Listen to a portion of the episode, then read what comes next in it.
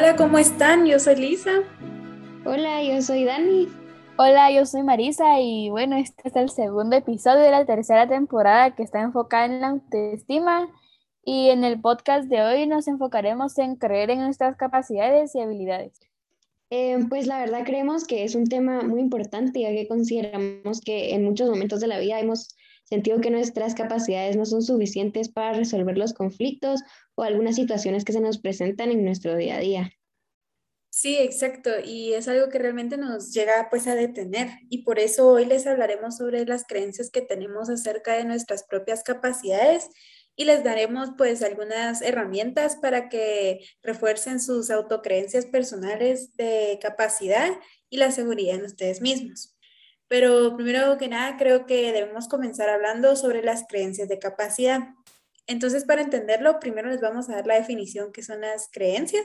Las creencias son un conjunto de conocimientos que para el individuo son verdaderos de acuerdo con su experiencia con dicho suceso o situación. Ya con esta definición podemos decir entonces que las creencias de capacidad son esos conocimientos que tenemos acerca de nosotros mismos, nuestras aptitudes y recursos para desempeñar diferentes tareas.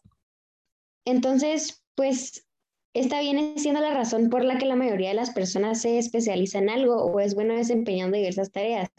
Y esto sucede cuando algo es muy interesante a nuestro parecer o cuando nos esforzamos en ello. Y también es la razón por la que muchas otras veces hay cosas que se nos dificultan y es algo muy natural. Somos buenos en algunas cosas y en otras no. Lo importante es que todos tenemos capacidades diferentes y además podemos desarrollarlas si nos esforzamos siempre. La clave está en intentarlo siempre. Y por eso es importante. Es importante identificar nuestras creencias de incapacidad o pensamientos negativos que se tengan sobre nuestras capacidades ya que la mayoría de veces nos llevan a tener valoraciones negativas de nosotros mismos, baja autoestima, malas relaciones interpersonales y una forma equivocada de interpretar las situaciones y emociones. Sí, y por eso, em, eso es por lo que es importante intentar pues modificar o reemplazar estas creencias que son irracionales por creencias que son más funcionales. Entonces les voy a dar unos ejemplos de cómo podemos pues modificar este tipo de creencias. Entonces, un ejemplo de una creencia irracional es pensar que si, por ejemplo, yo pido ayuda, será porque soy frágil y no soy inteligente. Pero una creencia más funcional sería pensar que si pido ayuda es porque todas las personas piden ayuda cuando la necesitan. Esto quiere decir que tengo pues interés en resolver mi problema, lo cual se vuelve una fortaleza. No sé si me di a entender, pero aquí va otro ejemplo. Eh, otra creencia irracional es creer que debemos ser lo mejor en todo lo que hagamos, cuando una creencia más funcional es que no es una obligación ser mejor en, todo. Eh, lo más importante es que le dediquemos bastante tiempo y esfuerzo a estas cosas. Lo demás vendrá después. Y claro, no serán pensamientos y creencias que modificarás de un día para otro, pero es importante el esfuerzo en cambiar las creencias irracionales por creencias más funcionales. Y para eso le daremos, les daremos unas herramientas para modificar las creencias de incapacidad. Entonces, lo primero es la importancia de utilizar a otras personas como punto de referencia para la modificación de las creencias. Esto quiere decir que cuando se reflexiona sobre las creencias de otras personas, muchas veces se logra establecer una distancia psicológica respecto de las propias creencias. Se empieza a ver entonces una diferencia en lo que se cree verdadero y lo que las otras personas ven más objetivamente. Lo segundo es identificar a otra persona que al parecer tiene tu misma creencia disfuncional. Entonces podría pensarse de la siguiente manera. Si un amigo tuyo tuviera, estuviera en la misma situación, y tuviese el mismo pensamiento, ¿qué le dirías?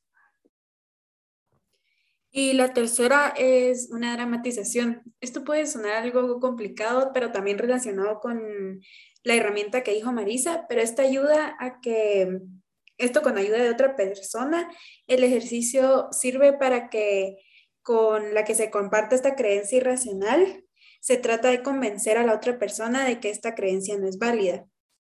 Y ya que hablamos sobre modificar creencias, ahora les daremos unos tips para reforzar la seguridad en, ustedes mismos y en sus creencias de capacidad.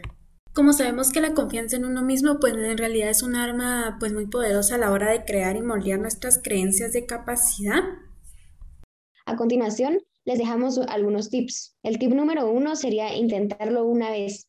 Haz aquello que te provoque miedo, inseguridad o que te quieras o que quisieras aprender. Puede ser hablar frente a las personas, convivir con desconocidos, dar clases, liderar un grupo o cualquier otra cosa. Tip número dos, aprende de tus errores. Recuerda que un niño se tiene que caer muchas veces antes de aprender a andar en bicicleta. Tip número tres, confía en ti. Repítete a ti mismo que la próxima vez lo, lo harás mejor.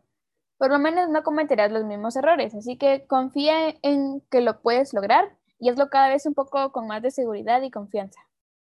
Tip número 4. Vuelve a intentarlo. Es momento de volver a comenzar el ciclo. Ahora tienes pues nuevas cosas por aprender y tu habilidad puede ser mayor. Sigue intentándolo con tenacidad cuantas veces pues sea necesario y nunca te des por vencido. Tip número 5. Escribe una afirmación positiva. Una afirmación positiva, pues es simplemente escribir lo que quieres lograr y la persona pues en que te quieres convertir, como que si ya fuera un hecho. Debes leer esto diariamente y esto te ayudará a convencerte de lo que eres y lo que quieres ser. Tip número 6. Colócate pequeñas metas que te lleven a obtener pequeños logros. A pesar de que estas sean ambiciosos, a la hora de querer lograr Lograrlo todo, también debes apuntar a metas pequeñas que te lleven a tener éxitos rápidos. Tener pequeños éxitos te dará la motivación y creencia para llevar a cabo los más grandes. Si solo te estableces metas grandes, puedes frustrarte al no ver resultados en el corto plazo y llegar a renunciar a tu meta. Tip número 7. Escribe tus logros pequeños y grandes. Lo más común es que tendamos a recordar más lo malo que lo bueno. Por esto es importante documentar los éxitos o logros obtenidos, ya sean grandes o pequeños. Releer tus éxitos te ayudará a confiar en ti y en que las cosas van a estar bien. Y el último tip, el tip número 8 es escucha o lee las historias de personas que han obtenido muchos logros a lo largo de su vida. Si esta persona lo pudo lograr, tú también puedes hacerlo. Y con esto terminamos el podcast. Esperamos que las herramientas y tips les hayan sido de gran ayuda. Agradecemos si lo compartes a quienes consideras que puedan servirle también en su vida. Y pueden encontrarnos en Instagram como Mi Crecer de Cada Día, en donde nos pueden dar comentarios, sus ideas y compartir sus experiencias también. Y nos vemos en el siguiente podcast.